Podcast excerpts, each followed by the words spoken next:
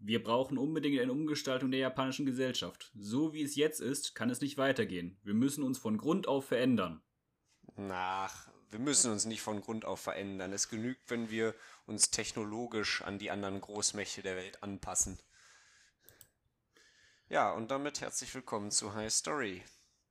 Diesmal die Fortsetzung der Veränderung der japanischen Gesellschaft, und zwar den Boshin-Krieg.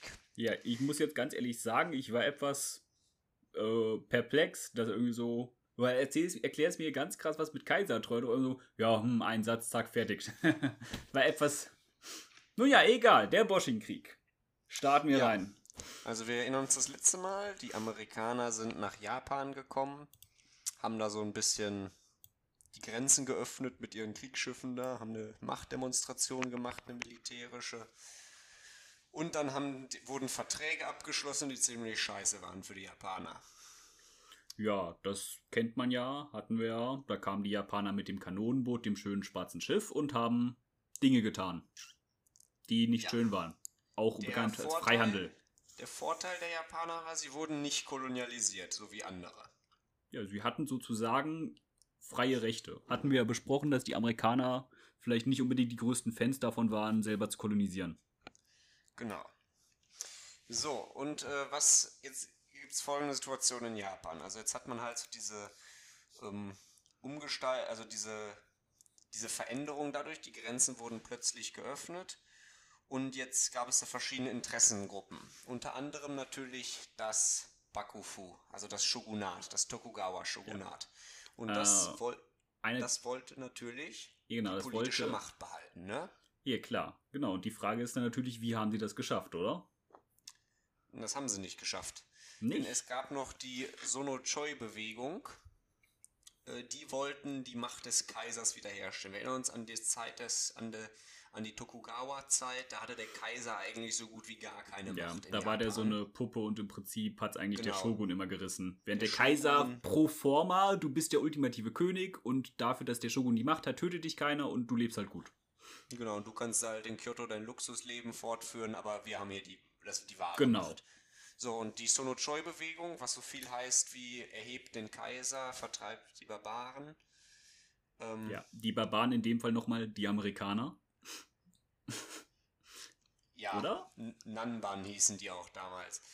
Äh, genau, die waren so, die wollten dann halt so ein bisschen das Tokugawa Shogunat stürzen, um den Kaiser wieder zu ermächtigen. Ja, wie erfolgreich waren sie damit? Ja, also pass auf, äh, am 8. November 1968, 67, 68, weiß ich jetzt auch nicht genau, haben sie quasi äh, sich zusammengeschlossen und zwar die japanischen Provinzen Tosa, Satsuma und Koshu. Das ist so der Süden Japans. Muss- Satsuma ist die, äh, diese eine Insel da. Ich muss ja sagen, ich kannte nur Satsuma und Tosa, zumindest vom Namen her. Also Kosha habe ich noch nie gehört. Eine Insel da. Genau, die Äh, im Süden. Tosa ist die andere Insel da. Und Nicht Koshu Okinawa. Ist, und Koshu ist dieser eine, so dieser Bereich vom Festland, wenn man sich das so vorstellt. Japan hat ja drei Inseln und, und nahe zu den beiden Inseln ist noch so eine Festlandzunge. Das Ah, ist so Ko- Koshu. Da hatten wir uns auch schon gehauen. Im Prinzip sind es vier Inseln, aber diese eine Insel zählst du ja nie so als richtige Insel. Ja, ist ja auch. Ist ja nicht so schlimm. Also auf jeden Fall äh, die äh, re relativ im Süden gelegenen Provinzen, die waren für den Kaiser. Und die relativ im Norden gelegenen Provinzen, die waren für den Shogun. Und dann haben sich jetzt diese- Norden gegen Süden. Ich riech das schon. Dann haben sich diese äh, südlichen Provinzen zusammengeschlossen und auf ein gemeinsames Vorgehen gegen das Shogunat geeinigt. Ja, und, Und wie was das aus? macht der Sch und was macht wohl der Shogun, wenn er sieht, wie sich ganze Provinzen gegen ihn vereinigen? Äh, lass mich raten, er verbündet sich mit denen, die sich gegen ihn vereinigen? Nein. Was? Tritt, er tritt einfach zurück. Ja, gut. Also, Klassiker. ja, also das, ne, jetzt im Ernst, er ist dann einfach, der hat seinen Rücktritt verkündet. Ja. Und er wollte dann halt auch nicht länger Shogun sein. Er hat, äh, also er hat sozusagen gesagt, so, ich werde zurücktreten als Shogun, aber ich möchte an der neuen politischen Gesellschaft Japans mitgestalten. Äh, ach so, oh, ich hatte mich, ich dachte, du redest gerade vom Kaiser und du, es sind nicht in Nee, Kyoto und vereinen die sich, äh, Es ging um den Shogun. wo war der Shogun denn? Also war der da noch in der hier, äh, bla, wie heißt, Ashikaga, nee, nicht Ashikaga. Du weißt, da. Tokugawa, Edo. Ja, da, da auf dem großen Hügel, den man halt kontrollieren muss, damit man der Shogun ist. War der da immer noch? Nein, nein, nein, nein, nein. Nicht Kyoto. Kyoto ist der Sitz des Kaisers, aber Edo, das heutige Tokio, war der Sitz des Shoguns. Und da Ach war so. auch. Das war so ein bisschen. Und die Provinzen, die sich gegen ihn vereint haben, waren im Süden? Äh, die waren im Süden Japans. Genau, das Süd- heißt, er war grundsätzlich irgendwie Westen. sicher im ersten Augenblick, weil die nicht Im ersten Augenblick war er sicher, aber er hat natürlich gesehen, dass da so ein Bürgerkrieg war und hat dann gesagt, okay, pass auf, ich trete als Shogun zurück. Kann sein, aber dann möchte ich auch so ein bisschen Genau. mitgestalten an der japanischen Gesellschaft. so ein bisschen Klassiker. Wir fangen jetzt mit Demokratie an, aber der General wird erstmal der nächste Präsident. Ja, so ungefähr. Ja, ähm, dann am äh, 3. Januar des nächsten Jahres haben die Kaisertreuen einfach gesagt, so, der Shogun ist jetzt abgeschafft. Ja, das ist, äh, war nachdem er das verkündigt hat. Ja, genau, also nachdem, also zwei Monate nachdem der Shogun seinen Rücktritt verkündet hat, haben sie dann so gesagt, so, der Shogun ist jetzt abgeschafft. Das fällt, also war das einfach nur so als äh, stating the obvious oder war das relevant? Ja, also die haben offiziell haben die das äh, Tokugawa Shogunat für abgeschafft erklärt. Ah, also die offizielle Abschaffung der Shogun ist informell schon mal zurückgetreten und alle wussten, was jetzt passiert, aber jetzt Ja, fehlt noch die aber das- offizielle Dokumente. Aber im Gegensatz, das fand der Shogun wieder nicht so toll, dass man ihn einfach abgeschafft hat. Wie? So, und äh, dann Okay. hat er natürlich seine ganzen Truppen zusammengezogen und ist auf Kyoto marschiert, um den Kaiser ein für alle Mal wieder zu unterwerfen. Ich glaube nicht, dass es gewagt hätte, den Kaiser umzubringen oder so, aber der hat Ja, ihn zumindest wieder unterworfen. Hat er eine zu. Also, um das richtig zusammenzufassen, ich trete zurück, aber wenn ihr mich offiziell zurücktreten lasst, dann äh, will ich nicht mehr zurücktreten. Ja, so kann man das eigentlich sagen. Ja, okay. Aber was wäre, was wäre so ein kleiner Bosch? Also ich glaube nicht, dass wir, also dieser Krieg, das ist so irgendwie so ein japanischer Bürgerkrieg. Was diesen Krieg so wichtig gemacht hat, Ach stimmt ja, es geht ja um Krieg, habe ich ganz vergessen schon. Ja, ja.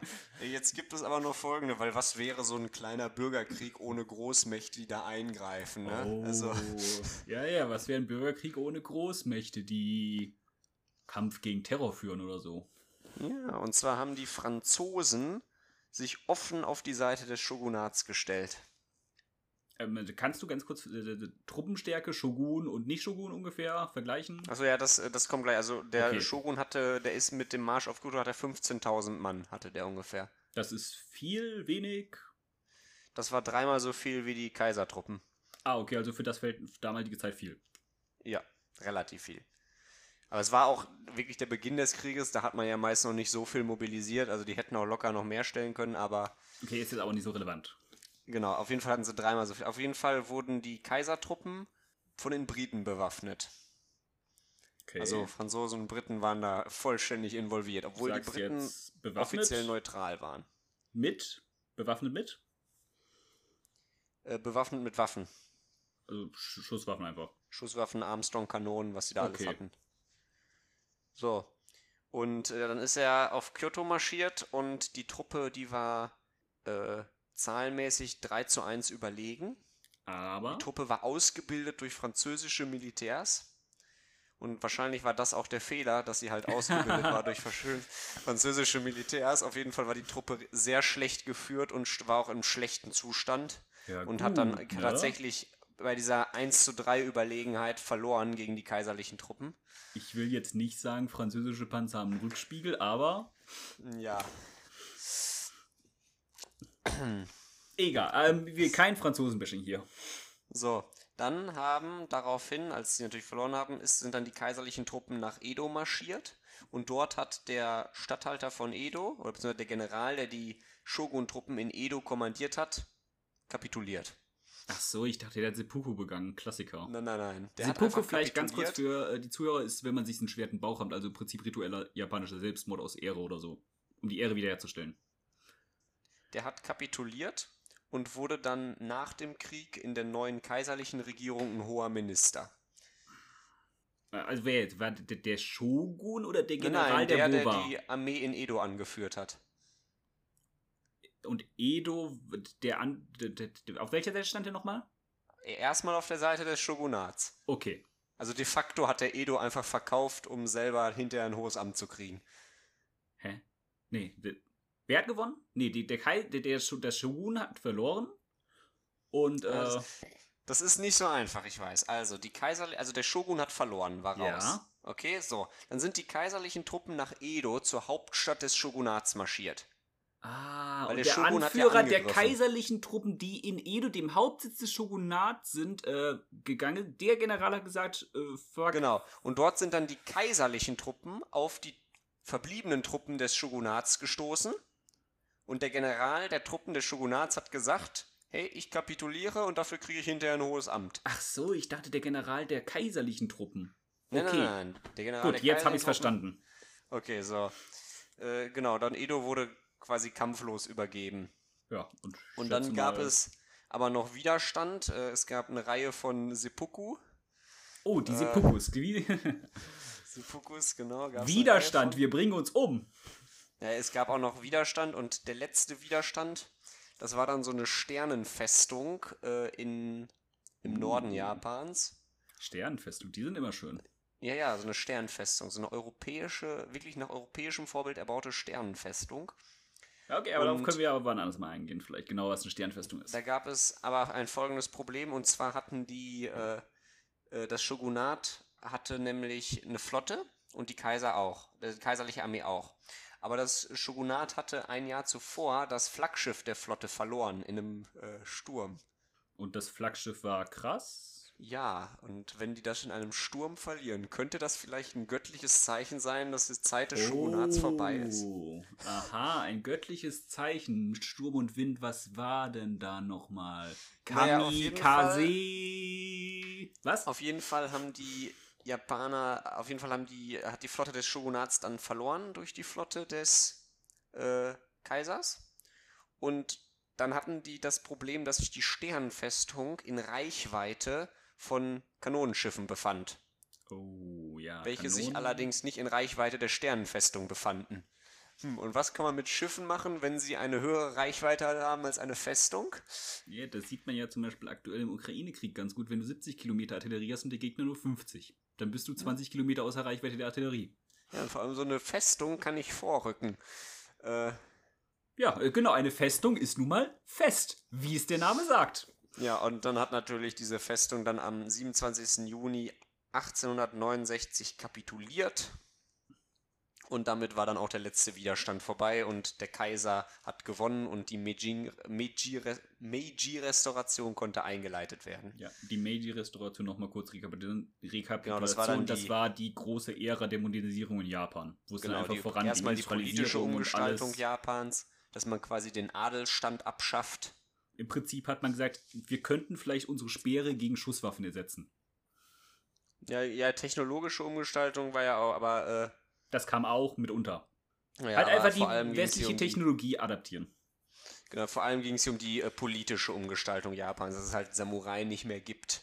Ja, das mit den So. Samurai ist doch mal eine Story für sich und da kann man auch sagen, kleiner Fun-Fact, die Japaner haben sich da gedacht, so, wen finden wir denn cool? Und haben gesagt, oh, da ist ja so ein neues Land im Heiligen Römischen Reich Deutscher Nation, das nennt sich Preußen. Aber davon können wir ja ein andermal erzählen, auf jeden Fall. Ja. Hoffe, wenn euch die Folge gefallen hat, könnt ihr mal folgen. Und was ist auch von deiner Seite, Korn? Ja, von meiner Seite war es das auch. Ja. Nächstes Mal gibt es zumindest von mir. Das weiß ich noch nicht, lasst euch überraschen. Genau, lasst euch überraschen. Und damit noch einen schönen Tag und viel Spaß und Sonne oder so. Keine Ahnung. Ciao. Du auch. Achso, äh, ähm, äh, tschüss.